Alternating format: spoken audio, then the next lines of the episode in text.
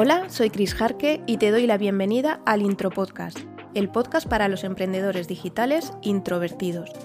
Aquí vamos a motivarte en tu emprendimiento introvertido como marca personal y hablaremos de estrategias de negocio y de marketing digital, así como de planificación para conseguir tus objetivos. Si quieres saber más de mí y de lo que hago, puedes encontrarme en chrisjarque.com, donde además te podrás apuntar a la introletter, en la que hablamos de todo esto normalmente a través de historias. Y ahora sí, damos paso al episodio de hoy.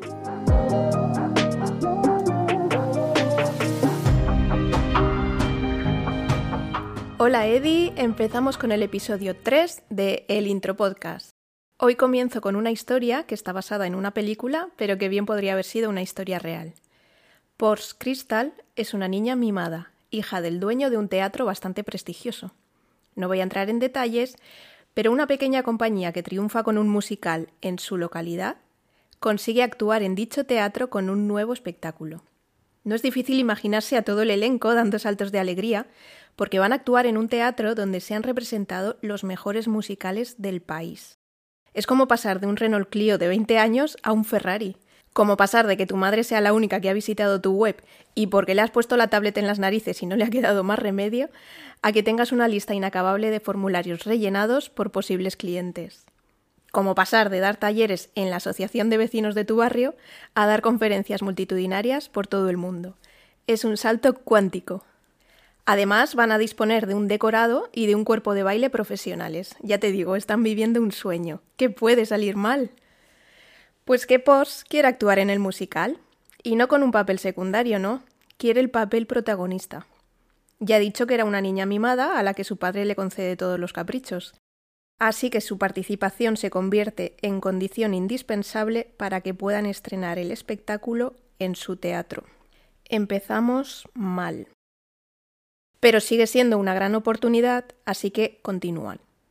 En el primer ensayo, Pors empieza a cantar y la verdad es que todos se sorprenden, porque será una niña mimada, pero la tía es muy buena. Canta y expresa estupendamente. Bien, parece que esto puede salir bien. Pero entonces Por se empieza a hablar. En su papel, como es protagonista, pues hay partes cantadas y partes habladas, claro. El director la mira boquiabierto y todos dejan lo que estaban haciendo para escucharla, evitando mirar al director. madre mía. Ni el Terminator T-800 cuando era malo en la primera película hablaba con tan poca emoción. Ni el tic-tac de las manecillas de un reloj suena tan monótono como la voz de Porsche en ese momento. Esto es un desastre que van a hacer ahora. Si Porsche continúa, el espectáculo va a ser un fracaso, porque la parte que no es cantada la hace fatal. Y si no continúa, si no continúa es que directamente no va a haber espectáculo. A estas alturas ya saben que el padre de Pors es capaz de echarles y de mucho más. Finalmente, tras unos cuantos pucheros por parte de Pors, que ya no es una niña, pero que a veces se comporta como tal, la pasan a un papel secundario en el que canta una canción ella sola, con lo cual tiene un cierto protagonismo, que es lo que ella quería, pero en el que no tiene que hablar. Un papel que borda. Con estos cambios, en el que cada uno hace lo que le gusta y lo que se le da bien, el espectáculo es un rotundo éxito, porque están dando al público lo que quiere. Y esta es precisamente la idea del episodio de hoy. El negocio que emprendas, a lo que te dediques, debería ser algo que te guste, que se te dé bien y que la gente lo quiera, que esté dispuesta a pagar por ello, que haya mercado. Pero no solo el negocio en sí, Cualquier proyecto que empieces relacionado con tu emprendimiento, cualquier nuevo servicio que quieras ofrecer, debería pasar por este filtro, debería cumplir las tres condiciones. ¿Por qué? Vamos a ver lo que pasa si una de ellas falla. Si te gusta y la gente lo quiere, pero no se te da bien, te pasará como a POS, que el resultado no convencerá a nadie, no te verán fiable y no te comprarán, con lo cual no hay negocio.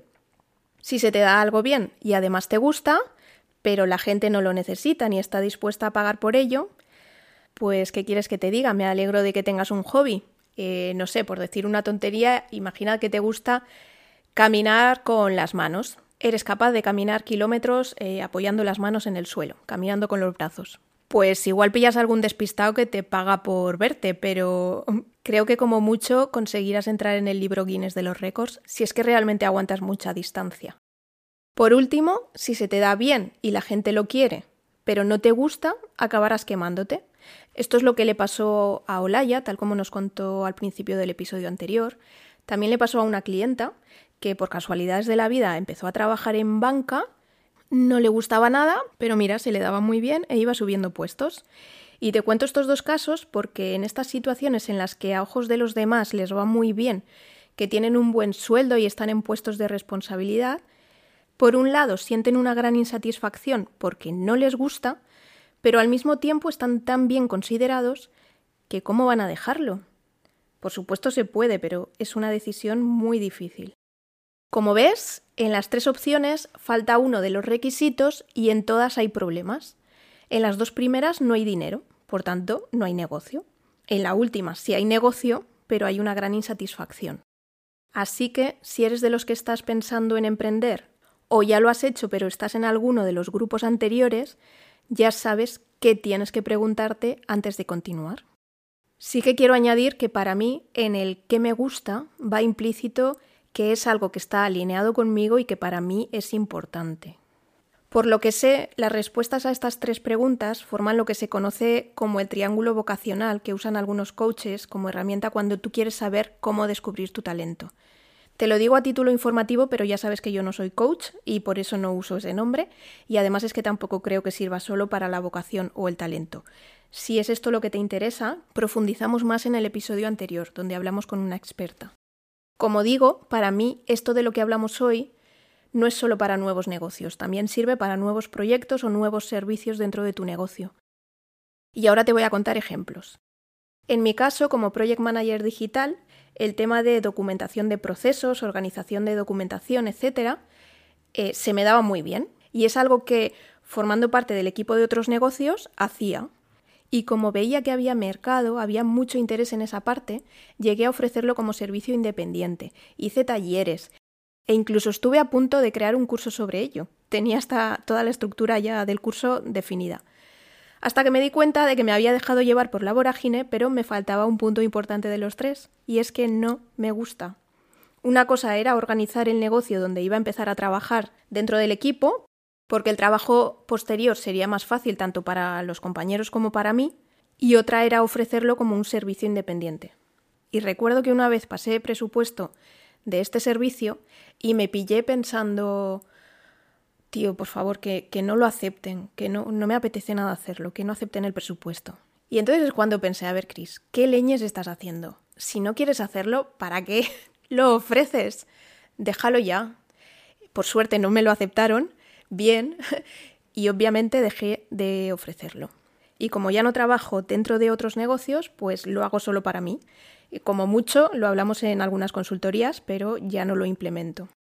En cuanto a proyectos, pues por ejemplo, me refiero a proyectos como este podcast que estás escuchando. En este caso, el mercado ya no es que lo compren, es que haya gente que lo quiera escuchar. En cuanto a lo de que me guste, pues como he comentado antes, es algo importante para mí, porque forma parte de una estrategia que está totalmente alineada conmigo. No soy una gran habladora, pero disfruto preparando las entrevistas o los episodios como este en los que estoy yo sola. Y además toda la parte técnica que hay detrás también me gusta. Por último, ¿se me da bien?